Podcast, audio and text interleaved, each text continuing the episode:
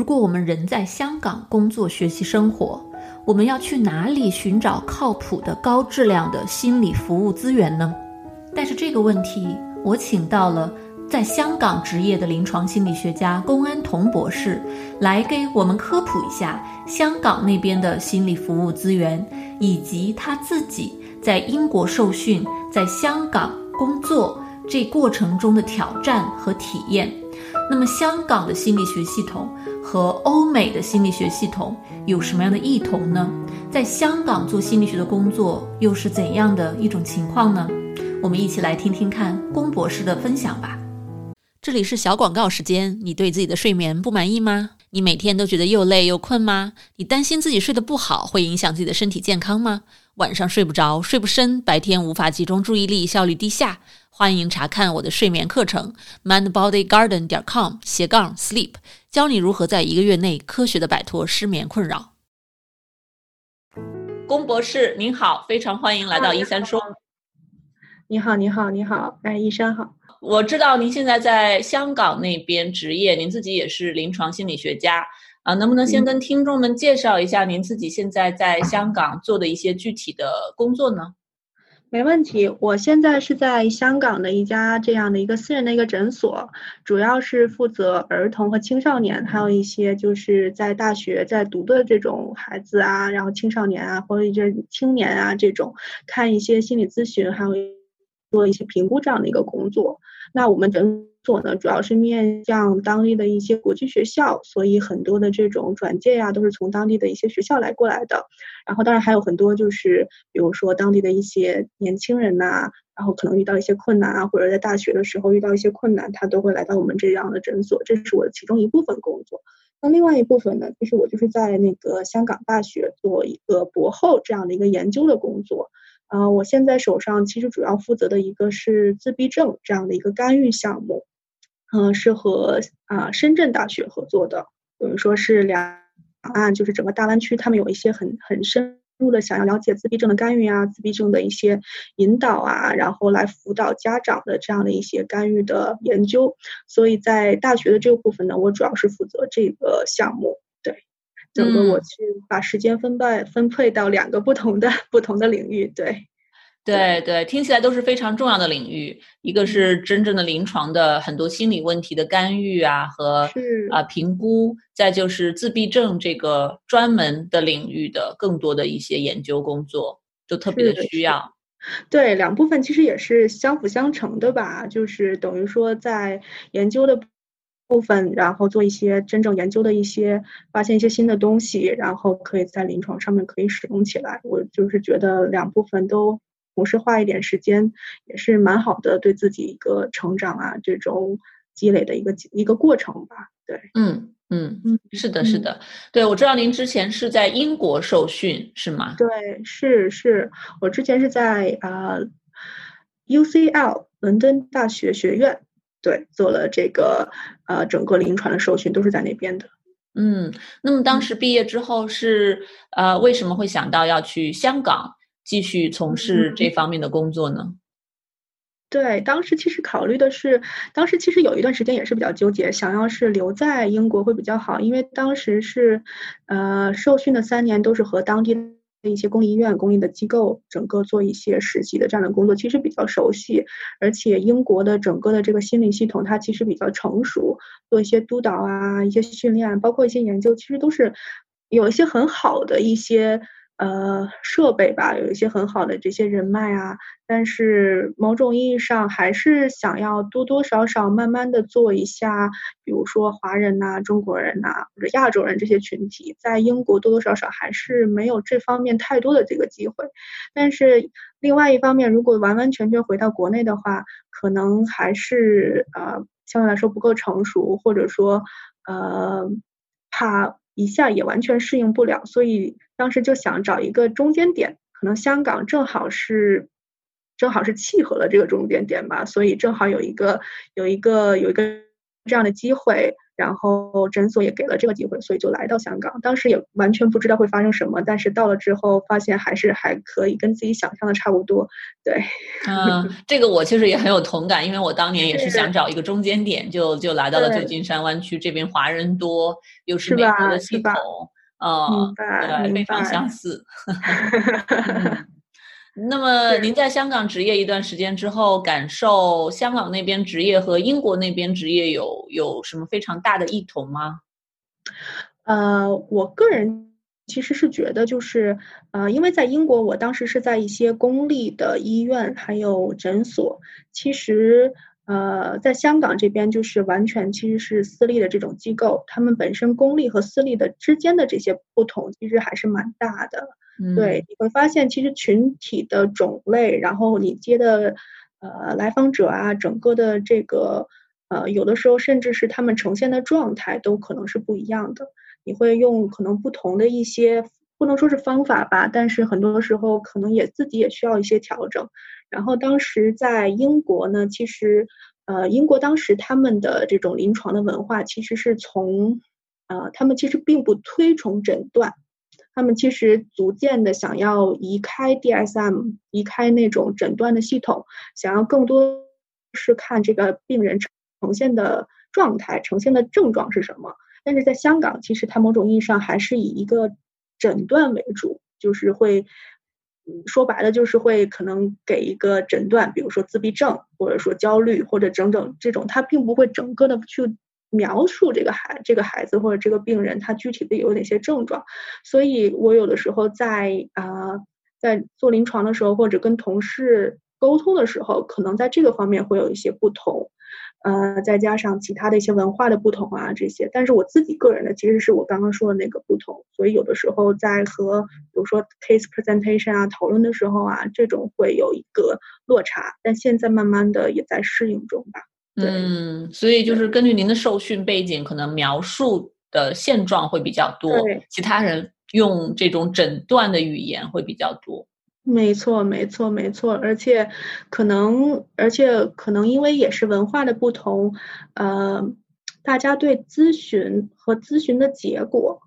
呃，可能就是这个预期也会多多少少不同，呃，所以这些其实都是某种意义上需要需要调整的。而且我之前在，而且其实某种意义上，呃，香港的我我自己看儿童的比较多嘛。那这个父母的部分，父母的背景、父母的文化背景和他们的预期，在英国和在香港也有不同。这些其实都是在工作中需要去调整。嗯，提到这个，其实我也很好奇，因为我也是从跟大部分的这个非华人群体工作学习。然后慢慢的到我真正自己开诊所的时候，是见到了非常多的华人的群体，包括呃见儿童青少年的时候也会有华人的家庭，所以我也比较好奇，在您自己的工作当中啊，在香港的时候，真正能够服务到很多这个亚裔群体的时候，呃，有没有什么让自己感觉到比较难适应的，或者比较冲击性的去需要去重新调整的？这种地方呢？刚才您也提到有很多各方面的事情需要调整。那我在想，文化这个方面，嗯，可能面对不同的群体，需要调整的也蛮多。对，其实很简单的一个，其实呃，一个例子，其实就是对于这个隐私，它这个部分，其实是因为我们面对上孩子，那其实原来在英国，如果说比如说十五岁、十四岁。呃，虽然他没有到得完全的一个隐私的这样的一个年龄，虽然没有像是十六岁或十八岁，你你不需要告诉家长，就但那个时候，因为孩子已经逐渐成熟了，我们其实是尊重孩子的这个隐私的这个权利的，很多东西其实是不需要跟家长说的。但是在香港这个环境，其实就有很大的不同。某种程度上，家长是非常的好奇的。你具体的跟我的孩子聊了什么，他们就会不不停的可能去去暗示你啊，或者希望你可以透露更多。这个部分其实是慢慢需要调整的。但是虽然就是就是我们要要尊重这种隐私，但某种意义上，家长去大概去了解孩子的一些状态，可能某种意义上在亚洲这种家庭也是好事情。所以这个部分还是需要去调整，去重新的去想要以一个什么样的方式去呈现会比较好。这个是一个部分，还有一个部分，其实，呃，我还是以就是孩子青少年来举例子啊，就是他们对于心理咨询的这个意义其实有不同的理解。那在英国可能会就是我的孩子有一个这个情绪不好啊，或者沮丧啊，或者焦虑啊这种，他们其实是很希望你去解决这样相对应的问题。但我在香港遇到最有趣的就是说，我的孩子为什么不写作业？你能不能帮我解决一下？就是这种这种很很很很具体，但是好像听起来又不是特别相关的，但他需要你解决，但是某种意义上好像又跟他的这个呃没有动力啊有一点关系，所以你要去让家长去理解之间的联系，然后从而让工作可能更容易的展展开吧。就是这些很基本的一些一些不同。对，嗯，对，都是特别好的点。因为我自己也有感慨，就是以前回国，在国内做一些公益的活动啊、工作坊啊，是感觉好像很多家长都是冲着哦，我孩子的学习 怎么能够变得更好，让他们的学习动力更高，能够写作业，能够听话，能够成成绩上升，嗯，反而对心理这块的关注不是很清楚，这到底是什么？但他们觉得这个好像是一个。踏脚石可以让孩子学习变得更好的一个东西。没错，没错，他觉得这是一个媒介。然后，而且我在香港听的很多的一个词，其实可能在美国也是相对来说，但是我在英国其实蛮少听到这个部分，就是呃，执行能力，就是跟那个呃多动症也有一部分有有点关系的这种，就他觉得执行能力我的孩子需要提高，然后从而他会更更。更加的那个有条理啊，更容易那个去写作业啊，更专注啊，这种就是完全可能跟学习都多多少少有点关系的这些部分，家长会主这个更关注，而不是本身情绪的本身的这些问题。嗯，所以可能更多的是这种 cognitive functioning 这种认知能力相关的东西。对对对，没错，就是偏行为导向吧，可能对，嗯嗯，确实是很有意思，可以看到这个。啊，是中国家长们的这种自己的一些焦虑吧，感觉是投射在孩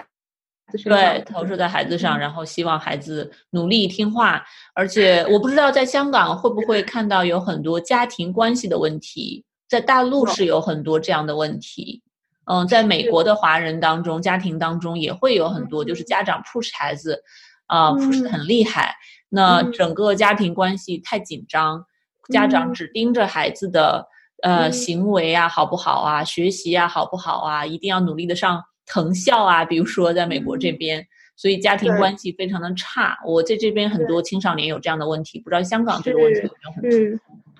香港也是多多少少。香港其实呃呃家庭的种类和方式其实相对来说比较多。就是如果说完全的亚洲的家庭，或者亚洲的这样家长。啊，其实像刚刚一山刚刚讲的这个，其实家长有一个比较高的预期，然后可能比较学习导向，希望孩子可以，比如说，呃，小学上好小学，中学上好中学，然后高中就可以上一个那个 boarding school 这种技校，然后大学可以上好的一些美国、英国这种学校啊，这种这个是很普遍。的，从而给孩子很多压力，然后孩子又会对这些压力啊或者期待啊内化，从而有很多这样的一个情绪的问题。然后另外，其实比较有意思的是，就是香港有很多这种多文化的这种家庭，就很多孩子他其实是混血，那一部分的家长是呃呃就是 expats，就是外国来香港工作的这种外国人，然后当地这种其实某种意义上。也会家庭多多少少会有一些新的一些问题，呃，不能说问题吧，就是特色，或者说从因为这些特色，从而引起来孩子的一个呃对自己的认知啊，对自己的这种复杂性的一个一个一个了解，然后呃，这个其实也是蛮蛮有意思的一个部分，就是也是我自己比较感兴趣，然后以及想要继续去不停的探索的一个部分，就是对于这种呃不停的呃。可能是不同多文化的孩子的背景，然后香港这边比较多的也是，就是很多孩子是从，呃，小的时候是因为爸妈工作的关系啊，就是小的时候可能是在美国出生，然后呃小小学的时候来到香港，然后中间又去了日本，然后这种有很多很多的不停的这种变换 transition，然后从而导致了一些性格中的特点吧，或者这种情绪多多少少的问题，对于友情啊，然后这种长的这种关系都会多多少少有些问题，所以这些呃都是比较有意思的特点。那这些肯定也多多少少跟家长啊，然后想家长怎么去磨合，怎么去引导有关系。对，嗯，真的是听起来是非常多元的一个文化。啊，很多的这个因素需要的考虑，确实很有意思。嗯，感觉在那边职业自带他自己的一些特色和挑战。对，对自己的一些有有趣和和和比较相对来说比较困难的地方都有。对，对对。呃，那么呃，我就想问一下，替其他的同行们问一下，因为我知道有很多的学弟学妹们好像有考虑过以后要不要去香港，嗯，工作。嗯嗯，那么对于这些同行们啊，不管是在什么 level，那么他们如果想要考虑去香港执业，可能在不同的地方拿到过执照，那您那边对他们会有什么建议吗？呃，我我的建议其实是就是呃，香港这边其实主要是分两类，一个是在香港当地这样受训的这种呃心理心理工作者，然后还有一部分其实就是在外面。比如说，在国外呀、英美啊，或者那个澳洲啊，其他的这种欧洲啊，或者大陆这种受训的，呃，他们其实是分两类。如果是在当地这样受训起来的话，很多程度上大家是希望去在当地的医院，然后这种呃政府机构去，而且会相对来说比较有机会。但是如果是在外面受训的话，其实我是建议去更多的去看一些诊所，看一些其他的这种。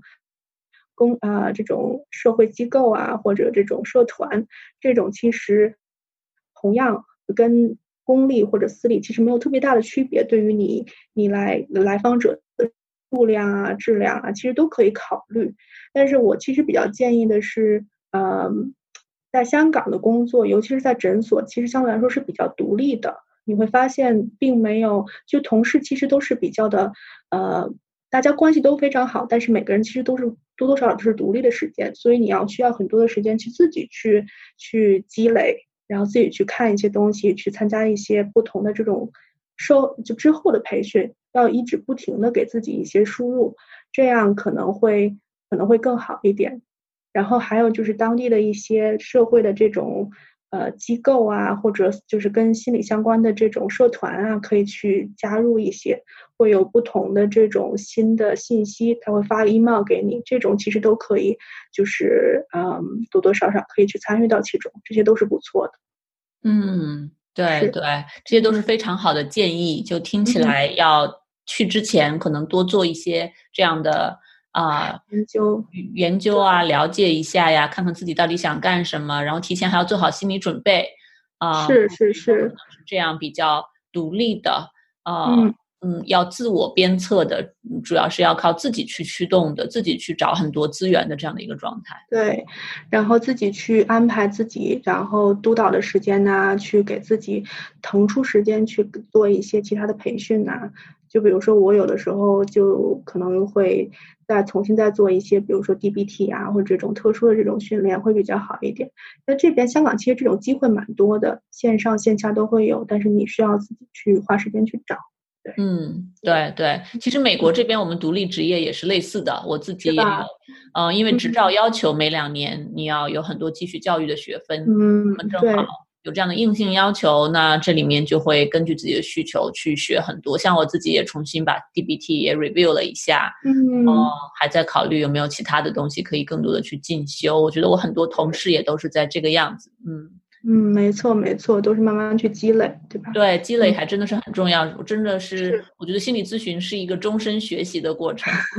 是的，是的，是的，就不同的有新的东西。对，对，对。那么在节目的最后，如果啊，香港当地有一些听众想要找您去做咨询，那呃，有两个问题，就是大概什么样子的？嗯，困扰比较您您比较这个擅长接诊。另外就是，如果他们想找您咨询的话，啊，一般什么样的方式联系你会比较方便呢？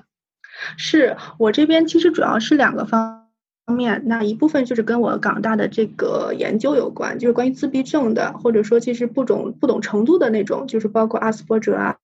或者高功能啊，或者相对来说其他的一种不同的 level 的自闭症，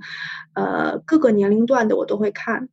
不仅仅是诊断，还有一些关于这种社交啊、交往啊，然后其他的一些 social skill 这些部分，我都会去去参与，都会去看。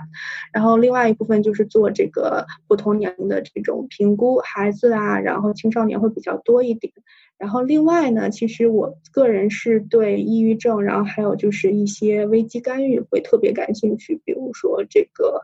自呃有这些危险呐，自自杀倾向呐，或这种，如果是相对来说比较严重的这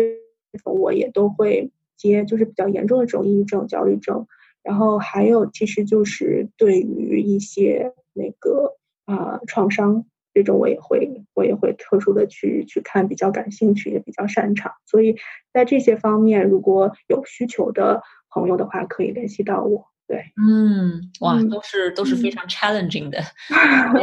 一些 case，呃，那么听起来自闭症方面，就是不光是你那边不光是可以做一些诊断，也可以做一些干预，是也会做一些干预，因为其实诊断只是第一步嘛，其实大家诊断的这种才啊这种这种 resources 其实不少。但是真的诊断之后的这种干预的部分，其实尤其是对于相对年龄比较大的自闭症患者啊，会格外的少。所以这个部分我们也会有，而且有的时候我们还会有一些团体的这种活动，然后特别去训练一些社交的这种方面。所以如果这方面有感兴趣的，也可以来过来我这边。对，嗯，那太好了。对，那么其他儿童青少年的评估，是不是是指，比如说要诊断学习障碍呀，啊，这个多动症啊之类的这样的一些问题？对，学习障碍、多动症、自闭症，然后还有语言这方面的，啊，都是可以的。然后我们诊所其实也是像一个小型的，我们诊所也有这个呃语言治疗师，然后这个。OT，然后其他的不同的这种也都有。如果所以说，其实评估之后有一些其他的不同的这种需求的话，我们也可以做内部的这种呃转介，都是可以的。嗯嗯嗯嗯嗯，那太棒了。嗯，非常开心知道 香港有有 你们这边这种特别好的资源。谢谢谢谢谢谢。那之后您的联系方式我可以放在啊我们的视频和音频的节目下方。如果观众们或者听众们想要联系您的话，就可以去那里找到您的联系方式，对吗？好的好的，没问题没问题。是的，然后呃，如果有什么问题的话，也可以随时随时通过 email 来来联系我，都是没问题的。嗯，好。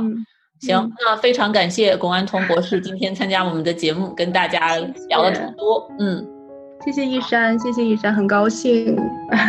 如果您在心理学领域，并且有兴趣去香港工作进修，那么希望龚安彤博士的一些建议对您是有启发的。您去之前可以多做一些调查，多了解一些当地的情况。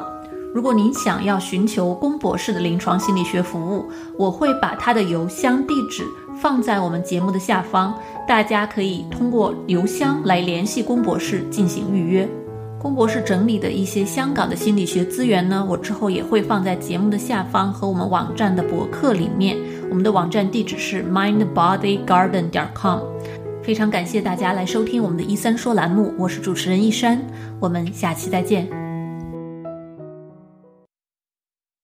如果你饱受失眠的困扰，我保证这个方法会对你有帮助的。哪怕只是帮你多睡几个晚上的好觉，也是件好事儿。过去这么多年里，我的这套课程和方法帮助了全球很多的华人，治好了他们的失眠。所以呢，我对这套方法是非常的有信心。如果你或者你认识的人受到了失眠的困扰，欢迎查看我的线上失眠治疗课程，mindbodygarden 点 com 斜杠 sleep。